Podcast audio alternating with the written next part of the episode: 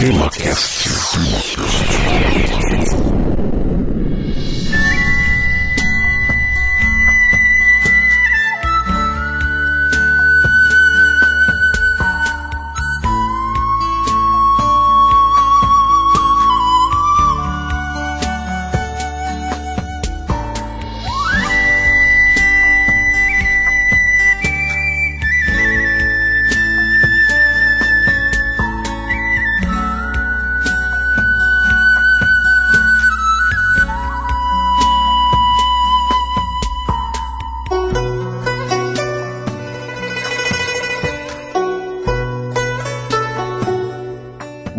meus amigos, está começando mais um TemaCast. Aqui é Francisco Seixas e hoje vamos falar sobre a história e os costumes das geisha.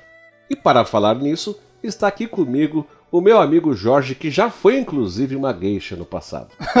não, não, Francisco. Ainda, é, é, de todas as profissões que eu tive, a, a geisha ainda tá na lista lá de profissões a ter, né? Mas então, Francisco, bom estar tá aqui com você de novo e, tá, e bom estar tá aqui com os ouvintes novamente. E a gente vai aprender nesse episódio que geisha não é bagunça. Exatamente. A gente precisa agradecer também a Maria Freire, lá de Brasília, que colaborou com a elaboração dessa pauta. Muito obrigado a você, Maria Freire, tá? E não se esqueçam que o TemaCast não chega até você pelo apoio de nenhum daimyo, mas sim através da doação de ouvintes que todo mês contribuem para a realização do programa. Se você quer fazer parte do nosso time de mecenas e ajudar o TemaCast a crescer, entre no nosso site temacast.com.br e descubra mais. Você também pode entrar diretamente em um desses links, patreon.com/temacast ou em apoia.se barra temacast. O episódio vai começar agora, então Bora lá!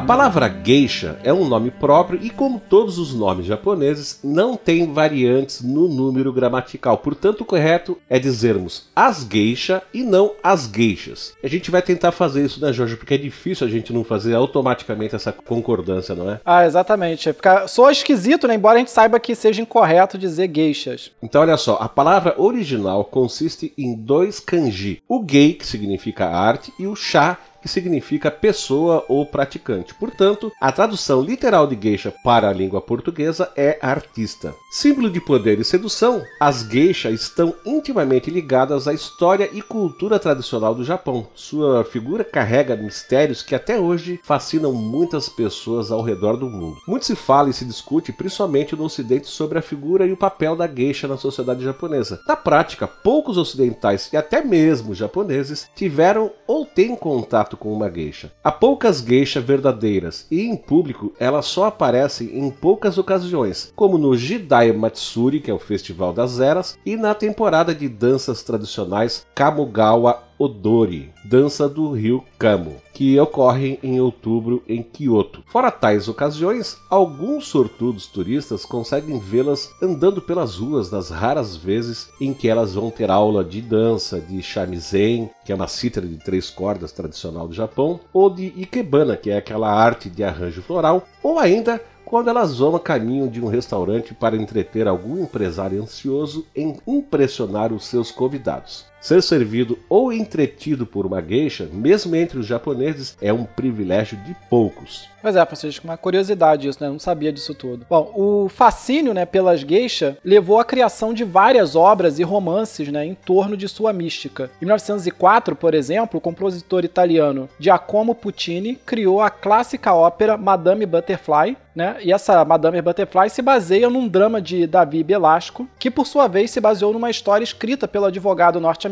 John Luther Long, inspirada num caso verídico. A ópera conta a trágica história da paixão de uma geisha, Chocho, que significa borboleta em japonês, por um oficial americano em missão no Japão, né, que é o tenente Benjamin Franklin Pinkerton. Ao chegar ao Japão, né, o tal do Pinkerton, ele adquire com um agente imobiliário e matrimonial chamado Goro uma casa numa colina do porto de Nagasaki, aquela mesma lá da, das bombas atômicas, e também adquire uma esposa nativa, por que não, né? A geisha Chocho, que na época tinha 15 anos de idade, né? Então, hoje em dia ele sofreria aí um processo. O tal do Picton, né? Para ele o casamento é apenas uma brincadeira, né? Visto que eles não se casaram dentro da religião cristã, mas para Chocho aquele casamento é legítimo, né? Então ela se considera legitimamente casada com o Pickerton e eles têm lá um filho mestiço né, ao longo da história. Mais tarde, o Pickerton é, ele é chamado de volta aos Estados Unidos e, acreditando nos democráticos valores né, com que o seu amado descrevia o Ocidente, Chocho aguarda seu regresso ao Japão na esperança de ir viver com ele e o seu filho na América. Enquanto isso, a geisha passa a sofrer com todo tipo de preconceito né, da sociedade japonesa tradicional. Né? Chega a dizer que, por exemplo, que ninguém sabe quem é o pai do filho dela. Contudo, né, quando o Picton finalmente retorna ao Japão, ele volta o que, Francisco? Casado, entre aspas, aqui de verdade, né? Com uma americana cristã. E renega Chocho, que acaba então se matando lá, fazendo o ritual do seppuku e se matando. Até hoje, né? Extremamente popular, Madame Butterfly não apenas tornou Chocho a geisha ficcional mais famosa do mundo, mas também serviu de inspiração para filmes e, e outras peças de sucesso, né, como o sucesso dos anos 80, que foi o musical Miss Saigon, de Alain Boublil e Claude Michel Schomberg. A maioria de nós só teve conhecimento de alguns detalhes a respeito da vida de uma geisha após o filme Memórias de uma Geisha, que foi aos cinemas em 2005. O filme foi dirigido por Rob Marshall e o roteiro foi inspirado no best-seller Memoirs of a Geisha, né, do escritor Arthur Golden, que escreveu o livro né, se baseando em fatos reais. Há muitas controvérsias né, em relação a esse livro e ao filme, apesar do sucesso. Né? Inclusive, o Arthur Golden ele é acusado de reduzir a figura das geisha a meras prostitutas. O filme foi duramente criticado pela comunidade japonesa, também por, porque ele escalou uma atriz chinesa para interpretar uma japonesa, né, que foi a Zhang Ziyi. E também por colocar cenas de danças que foram consideradas erradas e por ter os kimonos alterados para parecerem mais sexy. Enfim, né, essa ocidentalização e essa fetichização da cultura japonesa. Outra curiosidade é que a ex-geisha Mineko Iwasaki, né, que inspirou o livro, recebeu ameaças de morte por violar o tradicional código de silêncio geisha, né, passando ali informações secretas sobre a vida das geisha ao Arthur Golden. A Iwasaki, é, ela se sentiu traída até pelo, pelo, pelo autor, né, pelo Golden, já que eles tinham um trato de que ela não teria sua identidade revelada e o autor não cumpriu a promessa, né, divulgando o seu nome de todas as maneiras possíveis, né? Até porque ele queria vender a ideia de que o livro dele era fiel à realidade das geishas geisha. E aí ele acabou ferrando com a vida da Iwasaki, né, que por pouco não foi assassinado. É isso mesmo. Embora no ocidente as geishas sejam representadas sempre como mulheres belas e sensuais, as primeiras geishas eram na verdade homens. Podem parecer até bizarro, e por isso que eu falei que o Jorge era uma geisha, né? A geisha mais feia do mundo, diga-se de passagem. Né?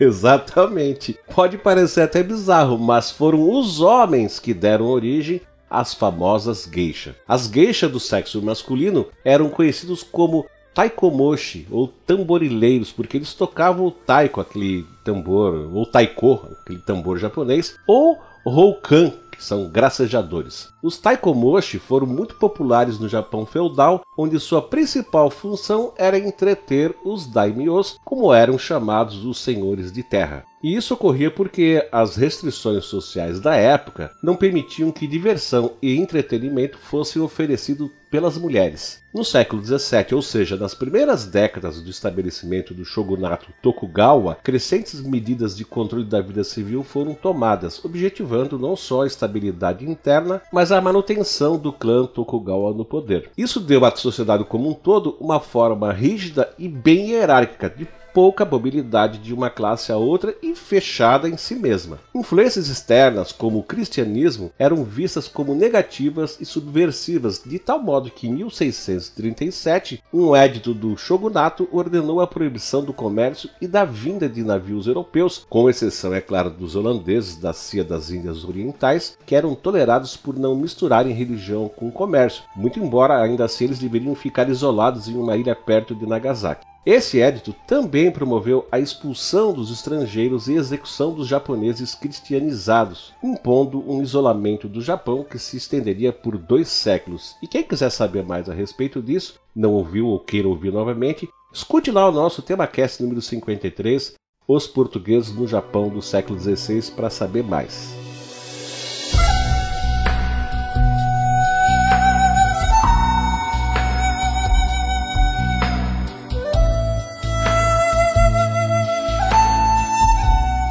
Bom, esse controle do governo sobre a sociedade civil atingiu em especial as mulheres e, excetuando os papéis de mãe, esposa e dona de casa, não havia uma profissão que uma mulher pudesse exercer que não fosse a de auxiliar de seu próprio marido na agricultura ou num comércio dirigido por ele. Trabalhos que eram inclusive considerados obrigação da mulher e que por isso não recebiam uma remuneração específica. A falta de opções de profissões para as mulheres foi agravada em 1629, quando por lei o shogun tornou o teatro uma atividade proibida às mulheres. Impedidas de praticar atividades de entretenimento em público, os palcos foram rapidamente ocupados por homens travestidos para substituir a presença feminina em cena. No Japão feudal, os casamentos eram arranjos de interesse entre famílias e não por amor. Assim, a maioria dos homens considerava que sexo com as esposas era por dever, ou seja, para procriação e preservação da família ou do clã. Então, os prazeres carnais eram explorados fora do ambiente familiar, nos braços de cortesãs licenciadas, que eram as iujo, que podiam ser encontrados em locais específicos, os yakuko, construídos durante o século XVI, que eram bairros dedicados ao prazer. Isso incluía artes de desfrute, bebida e prostituição. Não tendo um marido ou uma família que a sustentasse, restava à mulher apenas a prostituição como meio de subsistência. As Iujo corresponde a uma espécie de antepassada das geisha, que além de mulheres de má reputação, também exerciam a atividade de atriz realizando danças eróticas intituladas de kabuki, uma arte selvagem, provocante e depravada, sendo essas as únicas reconhecidas para a função sexual sexual. E aqui, só por curiosidade, Kabuki é uma forma de teatro japonês conhecida pela estilização do drama e pela elaborada maquiagem utilizada pelos seus atores. O significado individual de cada ideograma é o canto, que é o Ka, a dança, que é o Bu, e habilidade, que é o Ki. Portanto, a palavra Kabuki pode ser traduzida como a arte de cantar e dançar. Esses ideogramas, entretanto, são o que se chamam de ATG, que são ideogramas usados apenas como sentido fonético e não refletem de forma alguma a etimologia da palavra. Por essa razão, acredita-se que o termo kabuki derive do verbo kabuku, significando algo como fora do comum, o que, seria equivalente a um teatro de vanguarda ou um teatro bizarro. A sua origem remonta ao início do século XVII, quando se parodiava temas religiosos com danças de ousada sensualidade. E agora na nossa história vai entrar as oiran, ou seja, cortesãs de luxo, que também surgem lá durante a era Edo. Algumas oiran chegaram a ter uma formação ainda mais rígida em relação às artes do que as geisha, sendo alguma delas aptas a atuarem até mesmo na frente do imperador. Baita responsabilidade, né? Se dançasse mal, hein, Francisco? Perdi a cabeça. Pois é.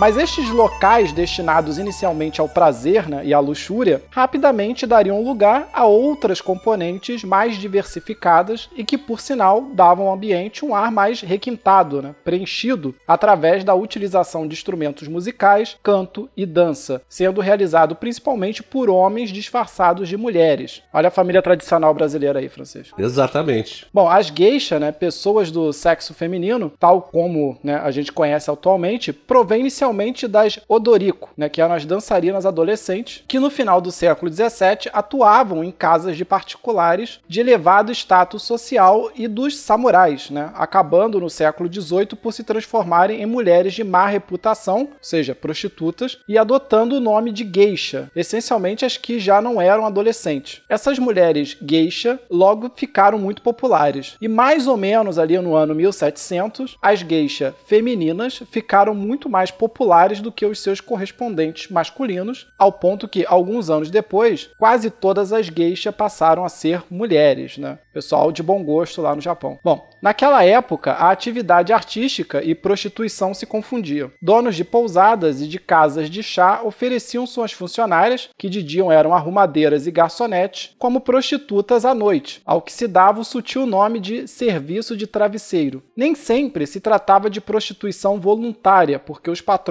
ameaçavam, né? Que se elas não agradassem os clientes, elas iam ter que embora dali da, do, do, lugar onde elas trabalhavam e, sei lá, morreriam de fome ou alguma coisa do tipo. Como vimos, né, em sua origem, o teatro kabuki era predominantemente feminino, porém, muitas dançarinas de kabuki se prostituíam e escândalos de samurais envolvidos com elas na capital foram a causa da sua proibição em 1629. Assim, a clientela dos banquetes não esperava menos das mulheres artistas. Embora durante muito tempo a atividade de geisha se confundisse com a prostituição, a partir do século XVIII, medidas que oficializaram e regulamentaram a prostituição acabaram distinguindo as prostitutas das geisha. O governo fez leis que proibiam geisha de trabalhar como prostitutas e só lhes deram a permissão de atuar como artistas. Ou seja, foi mais ou menos assim, né? Ou você é prostituta ou você é artista, você tem que escolher. Botou ordem na casa. Né? Exato, mas as duas profissões foram regulamentarizadas. Para isso, né, foi criado o Kenban, um tipo de cartório específico para registrar as gueixas e fiscalizar o cumprimento das regras que a partir de então passaram a regir a profissão. As regras iam desde a vestimenta, bem como onde, quando e como podiam aparecer para trabalhar. Ainda para assegurar que as relações íntimas ficassem fora da questão, não era permitida a contratação de uma única geisha. Isso, no entanto, ao invés de reduzir o sucesso delas, né, as tornaram ainda mais desejáveis para os homens ricos da época, é importante, né? Afinal de contas, é, uma coisa é você sair com uma prostituta que todo mundo pode sair se puder pagar, outra coisa é você sair com uma artista que pode escolher sair com você ou não. Que também acaba alimentando bastante a,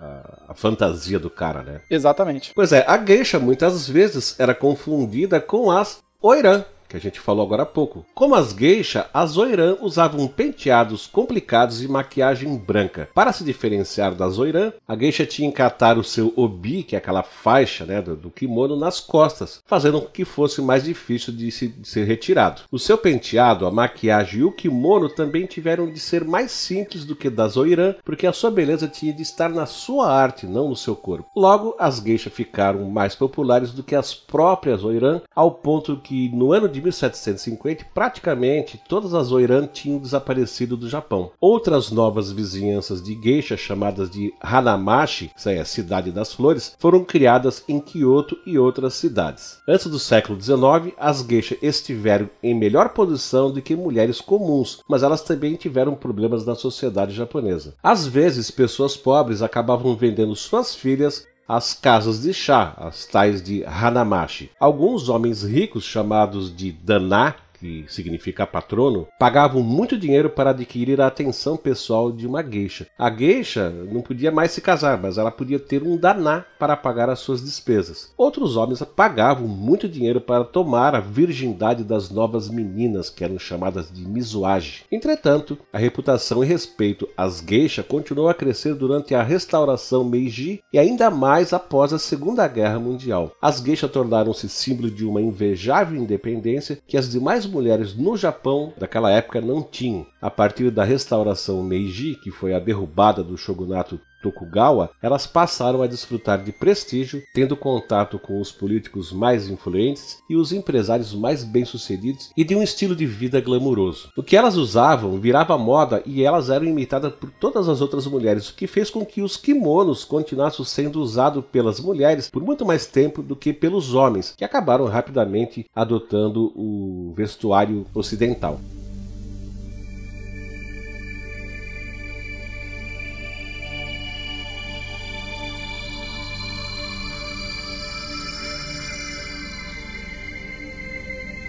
Nas décadas de 1920 e 1930, o Japão passava por um período de grande prosperidade econômica, atraindo políticos, industriais, banqueiros, empresários e uma ascendente classe de militares de alta patente que se tornaram assíduos e generosos clientes de geisha, formando uma elite vista pela sociedade japonesa como mecena das artes.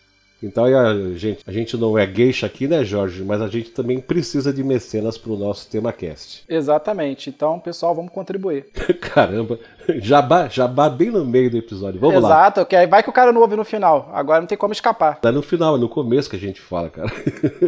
Mas vai que ele não prestou atenção no começo, então não estava envolvido com o episódio. Tá bom, vamos adiante. O status que a geisha tinha e dava aos clientes inspirava muitas mulheres a seguir essa profissão, embora poucas efetivamente conseguissem entrar para o reservado mundo do Kariukai, que significa o mundo da flor e do salgueiro, que é o nome que se dá ao mundo das geishas. Mesmo assim, em 1920, haviam 80 mil geishas registradas ainda nos moldes do Kenban no Japão, e este foi o auge da população de geisha no país. A demanda por geisha era tão alta que gerou práticas perversas. Casas de geisha administradas por okasan, né, donas das casas de geisha, gananciosas, né, interesseiras, tornaram-se verdadeiras senzalas douradas né, para meninas e adolescentes. Sempre lembradas do enorme investimento que representavam para a Okiá, né, para, para as casas de geisha, como se tivessem assinado ali uma dívida né, pelo resto da vida, a Maiko que é aprendiz de geisha, era explorada de todas as formas pelas Okasan. Para sugar ao máximo o dinheiro de seus clientes ricos, né, elas criaram, por exemplo, os chamados leilões de virgindade. Quando uma Maiko chegava aos 16 anos, a Okasan contactava seus clientes e lhes oferecia a virgindade da geisha pela melhor oferta. Durante a Segunda Guerra Mundial, muitas prostitutas japonesas se venderam como geisha a soldados americanos. Essas prostitutas ficaram conhecidas como garotas geisha, né, devido à má pronúncia ali do, dos soldados, e eles acabaram levando essa imagem da geisha como prostituta né, para os Estados Unidos. No pós-guerra, entretanto, leis importantes né, que protegem as geishas foram criadas lá no Japão. As meninas jovens não podem mais serem vendidas né, a essas casas de chá e a virgindade de geisha jovens não pode mais ser leiloada ou comprada. Desde então, as mulheres só se tornam geisha pela sua própria vontade, né, quando elas já são maiores de idade. Na verdade, elas podem fazer o treinamento antes de serem maiores de idade, mas só podem exercer a profissão sendo maiores de idade. Isso, a gente vai ver isso daqui a pouquinho. Ainda hoje, a maior parte dos clientes de uma geisha são homens mais velhos e de grande influência, que valorizam e possuem grande admiração pela cultura tradicional japonesa. As geisha transmitem a ideia de uma mulher perfeita, fazendo com que seus clientes se sintam valorizados e atraentes. Pois é, e tradicionalmente o treinamento para ser geisha era feito desde muito cedo, por volta dos 9 anos de idade. Em alguns casos, quando a criança era filha de, de uma geisha, né, houve, houve casos de meninas que começaram a receber o treinamento a partir dos 3 ou 5 anos de idade para se tornarem sucessoras né, das atividades exercidas pela mãe. O treinamento é composto por uma série de etapas e exige muita dedicação em cada estágio. O primeiro deles, né, o, estágio, o primeiro estágio de treinamento de uma geisha é chamado de shikomi, que significa geisha aprendiz. Assim que a moça chega a Okia, que é a casa das geishas, né, casa de geishas, elas eram colocadas no serviço doméstico realizando as tarefas tal como uma criada da casa. Né. O trabalho era propositadamente difícil para forçar a transformação das moças à nova casa e à nova vida que se lhe apresentaria pela frente. A Shikomi mais nova estaria encarregada de esperar acordada pela geisha mais velha à noite, enquanto essa não regressasse dos seus compromissos que muitas vezes durava para além da das duas ou três horas da madrugada. Durante esse estágio, a Shikomi frequentaria as aulas da escola de geisha da sua zona, né, que é o Hanamashi, e atualmente este estágio persiste, principalmente para acostumar as moças ao dialeto tradicional, tradições e vestuários do Kariukai. Assim que se verificasse a proficiência artística da aprendiz e completasse esse estágio mediante um difícil exame final de dança, a iniciada passaria ao segundo estágio chamado Minarai. Nesse nível, a Minarai Minarai é dispensada dos deveres domésticos para desenvolver e exercitar o treino anterior, já fora de casa e da escola, seguindo o exemplo de uma geisha mais experiente, a sua Onisan, ou irmã mais velha, cuja ligação simbólica é celebrada através de um ritual. Embora já participe em osashiki, que são os banquetes em que os convidados de, se fazem acompanhar de geisha, elas não participam a um nível muito avançado, elas não podiam ser convidadas, por exemplo, para as festas em que a sua Onisan participava. Uma Minarai cobra um terço de Hanadai. Hanadai é um valor a ser pago, né? E trabalha em conjunto com uma Minarai Jaya em casas de chá, aprendendo com a Okasan, a proprietária da casa. As técnicas desenvolvidas neste estágio não eram ensinadas na escola, já que o nível de conversação e brincadeiras só poderia ser desenvolvido através da prática. Esse estágio dura em média apenas um mês.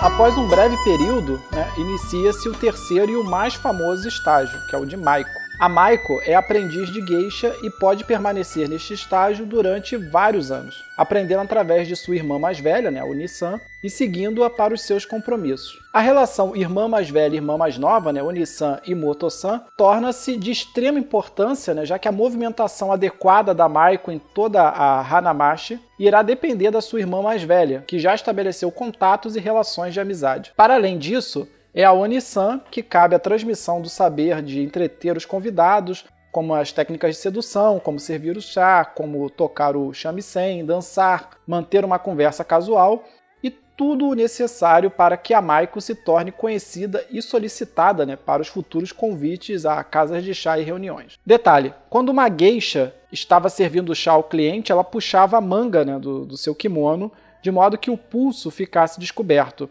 Esse gesto é visto como um sinal de sedução e sensualidade, mesmo mostrando tão pouco do seu corpo.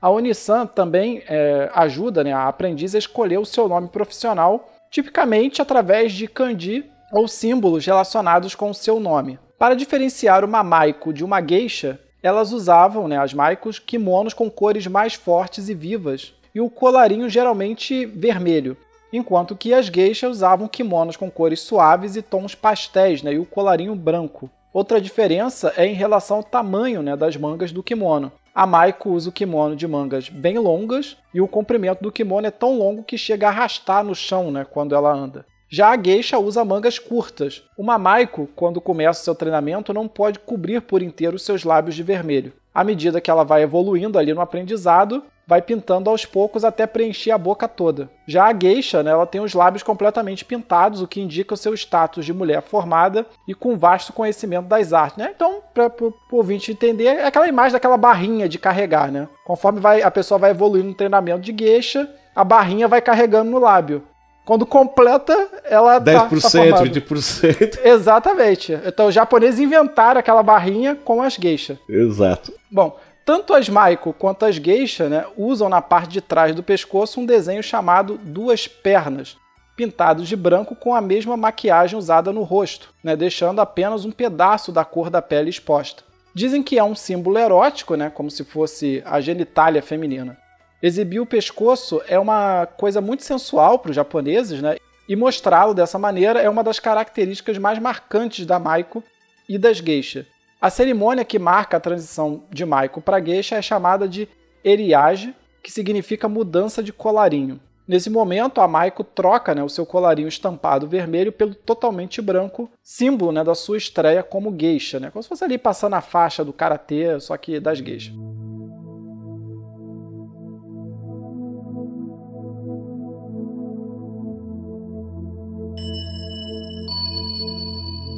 Olha só, havia o Mizuage, que se tratava de uma cerimônia de maioridade que representava a transição de uma Maiko para uma geisha. Porém, uma das tradições dessa cerimônia era a virgindade da Maiko ser leiloada a quem desse o maior lance. Sabe-se que nos anos 30, a virgindade de uma Maiko chegou ao valor recorde de 850 mil dólares. O dinheiro arrecadado era usado para promover sua estreia como geisha. Essa prática se tornou ilegal em 1959. E uma das principais regras para ser uma geisha é ser anônima. Isso ajudava, ou ajuda, né, ainda mais a dar um ar de mistério a elas, o que fazia com que os homens ficassem ainda mais fascinados pelas geishas. É aquela coisa que eu falei, né? É mexendo com a fantasia da, dos homens. Por causa disso, elas usavam nomes artísticos e não podiam revelar a verdadeira identidade aos clientes. Ao final de um período suficientemente longo e dependendo da região, ou seja, em Tóquio seriam seis meses, enquanto que em Kyoto seriam cinco anos, a Maiko é promovida a geisha, passando a cobrar o preço, ou então o Hanadai, por inteiro, porque a Maiko ela só, ela só pode receber um terço desse valor, né, desse Hanadai. E este é o último estágio e durará até o final da sua carreira. Enquanto a, a fosse geisha, elas estavam proibidas de ter qualquer tipo de relacionamento amoroso sério. Se resolvesse se casar, por exemplo, a geisha era obrigada a se aposentar definitivamente da profissão. Ô Francisco, só fazendo uma pequena intervenção, né? Você citou aí que em Tóquio o treinamento é só seis meses, enquanto que Kyoto é cinco anos, né? Só para mostrar um pouco a diferença entre as duas cidades, que foram. Né? Tóquio é a capital atual do Japão e Kyoto foi a capital do Japão. É que Kyoto é uma cidade extremamente tradicionalista, né? Vamos dizer assim, é como se fosse a memória do, do, do Japão, né? É, é, o berço do Japão, vamos dizer assim. Então, eles levam essas tradições muito mais a sério do que outras cidades japonesas,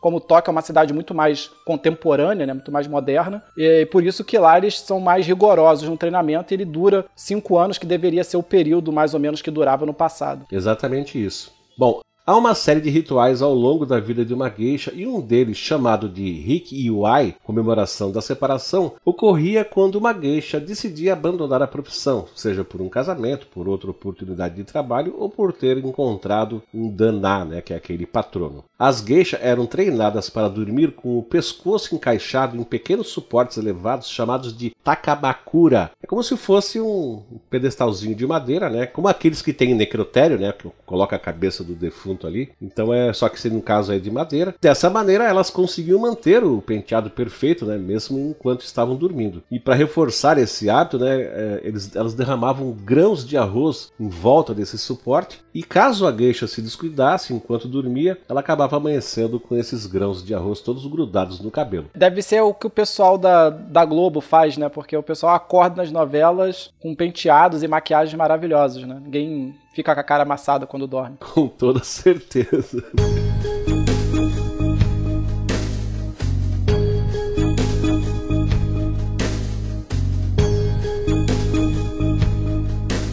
Pois é, mas olha só, para ser gueixa de verdade, não basta apenas ser bonita e elegante. Elas tinham que aprender tudo a respeito das artes, incluindo pintura e caligrafia, e como se portar durante uma cerimônia do chá, né, que é uma das mais importantes no Japão. Também tinham que aprender a dançar, cantar e a tocar diversos instrumentos tradicionais como o koto, flauta e o shamisen. Outra atenção importante que uma geisha deve ter é com o seu vestuário, que não deixa de ser uma forma de arte, né, aqueles kimonos. O jeito correto de se amarrar um deles, por exemplo, é sempre transpassando o lado esquerdo por cima. Só se usa o lado direito por cima quando a geisha morre e é vestida para o caixão. Outra coisa que chama atenção em uma geisha é com certeza o seu penteado exótico. Mas esse penteado super elaborado e tradicional feito ao longo dos anos acabava causando calvície precoce na maioria das geishas. Por causa disso, era comum o uso de perucas com o penteado tradicional em geisha mais velhas, que já tinham anos de profissão. No começo, as geishas usavam um pó branco feito de chumbo para fazer a maquiagem tradicional. Só a partir do período Meiji que se descobriu que essa substância era tóxica e assim passou-se a usar outro tipo de cosmético mais moderno e mais seguro para a maquiagem tradicional das geishas. E se não me engano, essa maquiagem é feita de pó de arroz. Não, pó do arroz mesmo. Não esse pó de arroz que as mulheres aqui no ocidente usam, né? O famoso pó de arroz. É, isso era, era feito do pó do arroz mesmo. E uma geisha gastava em média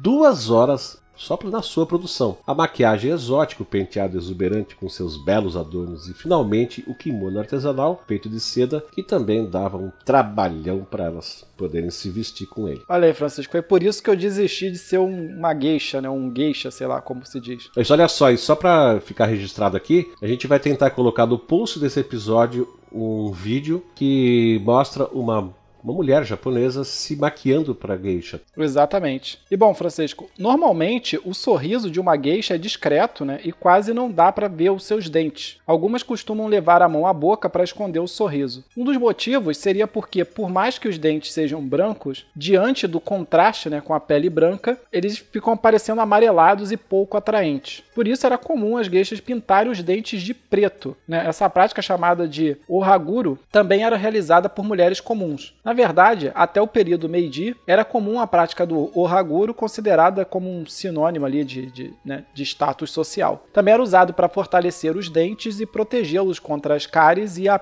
periodontite. Mas essa prática não era comum apenas no Japão, né? Outros países ali do sudeste da Ásia e nas ilhas do Pacífico, tais como as Filipinas, Laos, Vietnã, Tailândia, Índia e China, eles também eram adeptos dessa prática, não uma coisa ligada um pouco à medicina tradicional deles. A primeira geisha famosa e popular que se tem notícia foi uma ex-prostituta de Fukugawa por volta do ano de 1750. Ela era uma cantora qualificada e tocadora de shamisen chamada Kikuya e tornou-se um sucesso imediato. Seguindo seu exemplo, muitas mulheres deixaram de ser prostitutas para se tornarem grandes artistas durante as décadas seguintes, nos mesmos locais né, onde se apresentavam as geixas do século masculino. Por volta de 1800, né, ser geisha se tornou uma profissão honrada e glamurosa e era comum que muitas delas começassem seu treinamento ainda crianças, por volta de 3 a 5 anos, né, como Francisco chegou a citar anteriormente. Essa tradição durou até a década de 1950, né, quando então passou a ser expressamente proibido, devido ao fato de se entender que se trabalha de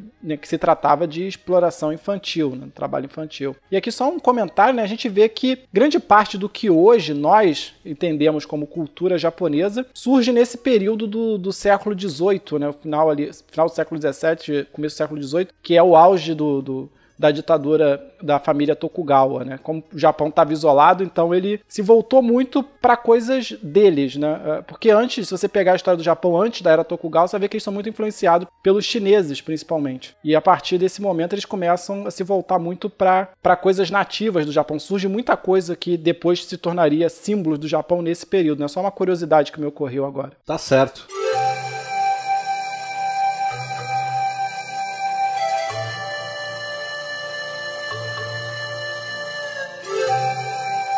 Em 1920 existiam cerca de 80 mil geisha e em 1970 elas eram em torno de 17 mil. Uma queda violenta em 50 anos, né?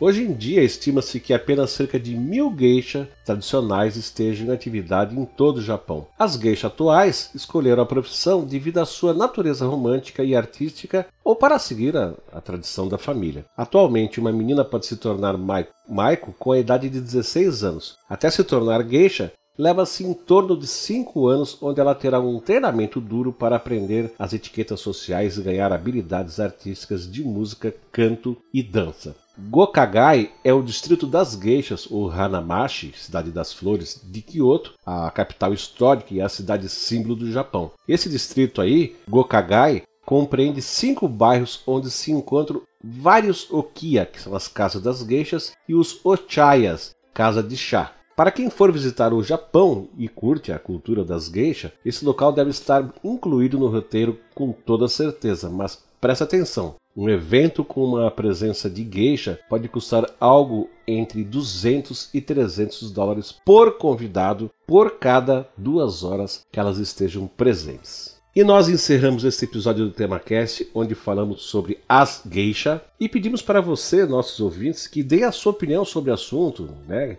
tirem as suas dúvidas ou tragam novidades para nós. E agora vou pedir para o Jorge fazer as suas falas finais. Bom, como sempre, né, vou aproveitar esse momento para agradecer aos ouvintes por nos ter escutado até esse momento, também agradecer a você pela companhia. E lembrar né, que se você não escreveu para o TemaCast, você deve nos escrever. E se você já escreveu para o TemaCast, deve continuar nos escrevendo, porque a gente gosta de manter essa interação com os nossos ouvintes. Exatamente, então ficamos por aqui. Eu quero deixar um forte abraço para você, Jorge, um outro fortíssimo abraço para os nossos ouvintes e até o próximo TemaCast. Bye bye. Tchau, Francisco. Tchau, pessoal. Até a próxima.